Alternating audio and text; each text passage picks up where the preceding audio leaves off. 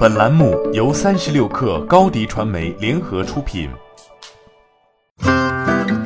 本文来自三十六氪作者蛋钟馗。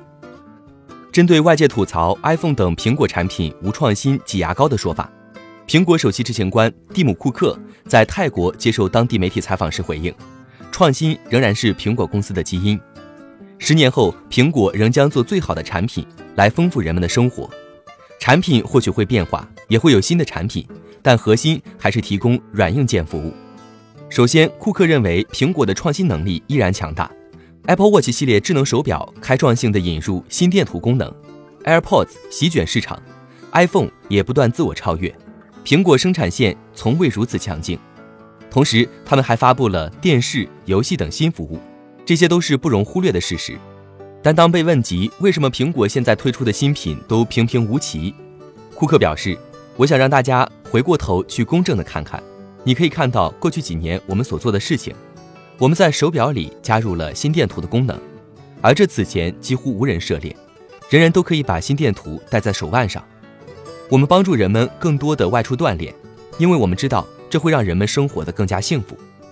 就在十二月十一号，库克在日本接受媒体专访时称，在创新方面，苹果的精神和 DNA 从未像现在这样强大。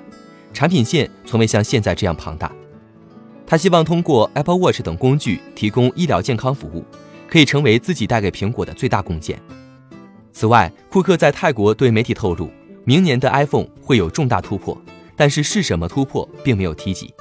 不过，外界推测应该是加入对 5G 网络的支持，同时外形上会迎来全新设计。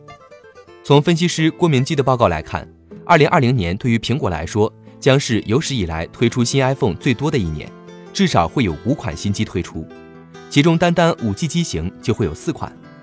库克不久前也曾表示，接下来的 iPhone 会很精彩，值得用户为它等待。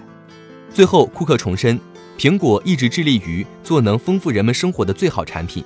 同时，如果产品是最好的，但对丰富人们生活无益，苹果也不会做。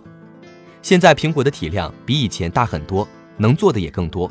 但苹果的产品向来是量少，但都做精做好，因为顾客也正是看中了这一点，才选择了苹果。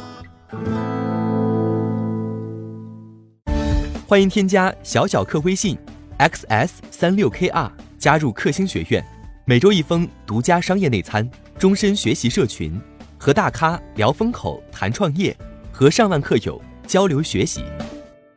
高迪传媒，我们制造影响力，商务合作。请关注新浪微博高迪传媒。